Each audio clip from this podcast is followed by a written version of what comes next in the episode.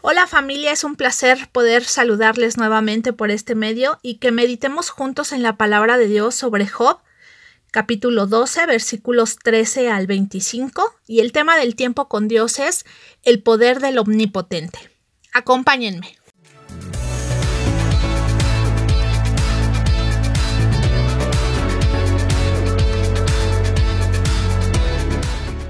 Con Dios está la sabiduría y el poder.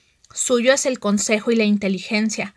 Si Él derriba, no hay quien edifique. Encerrará al hombre y no habrá quien le abra.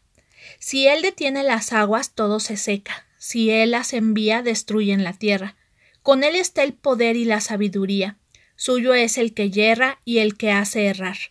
Él hace andar despojados de consejo a los consejeros y entontece a los jueces. Él rompe las cadenas de los tiranos y les ata una soga a sus lomos. Él lleva despojados a los príncipes y trastorna a los poderosos. Priva del habla a los que dicen verdad. Quita a los ancianos el consejo. Él derrama menosprecio sobre los príncipes y desata el cinto de los fuertes. Él descubre las profundidades de las tinieblas y saca a la luz la sombra de muerte. Él multiplica las naciones y él las destruye, esparce a las naciones y las vuelve a reunir. Él quita el entendimiento a los jefes del pueblo de la tierra, y los hace vagar como un yermo sin camino. Van a tientas, como en tinieblas y sin luz, y los hace errar como borrachos. En estos versículos vemos cómo Job le responde a Sofar, quien en el capítulo anterior criticó a Job por no conocer a Dios y lo comparó con un hombre vano.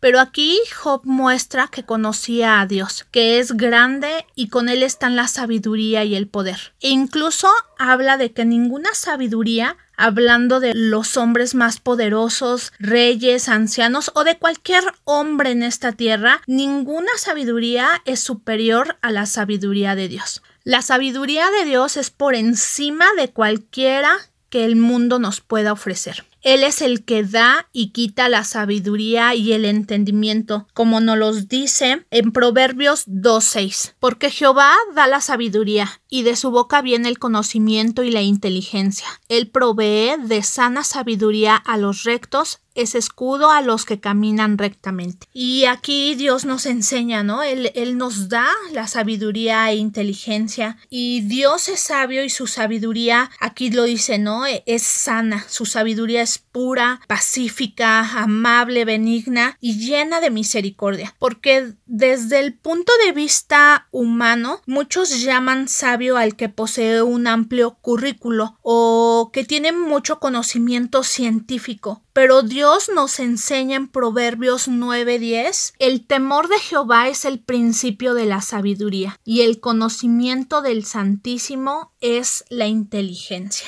Y solo la palabra de Dios nos enseña cuál es la verdadera sabiduría. Conocer a Dios y temerle. Y no hablamos de tenerle miedo, sino de aprender a darle honra, respeto y obediencia a Dios. También Job aquí nos habla del poder del omnipotente, describiendo que si Dios derriba, no hay quien edifique.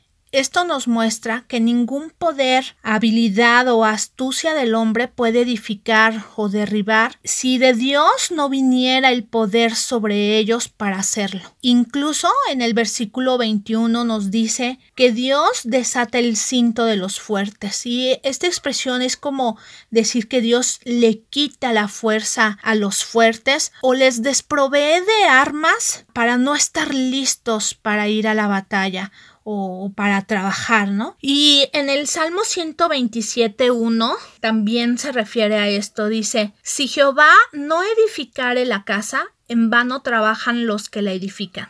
Si Jehová no guardare la ciudad, en vano vela la guardia. Y aquí nos habla de que todo esfuerzo, tiempo, trabajo o dinero que se invierte en levantar una obra sin la ayuda de Dios será en vano. Sin la bendición de Dios, todo esfuerzo humano no permanecerá. Nuestro tiempo devocional nos permite percibir la importancia de ser edificados por Dios, pero también el poder discernir que esforzarnos por trabajar en edificar algo podría llegar a ser vanidad si Dios no lo edifica. Y como dijo Job en uno de estos versículos, cuando no buscamos su presencia, cuando no consultamos el consejo de Dios, será fácil vagar como por un yermo o un desierto sin camino e ir a tientas y errar. Con este capítulo, Job les prueba a sus amigos que el malo también prospera, que el justo también sufre y que Dios es todopoderoso, Él es soberano y que todo lo permite con un propósito.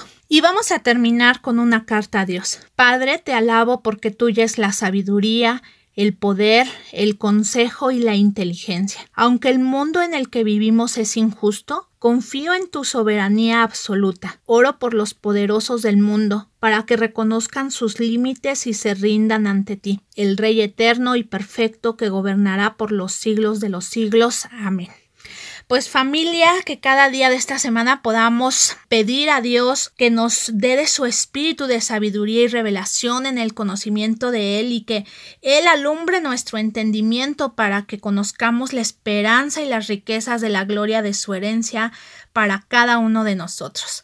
Dios les bendiga.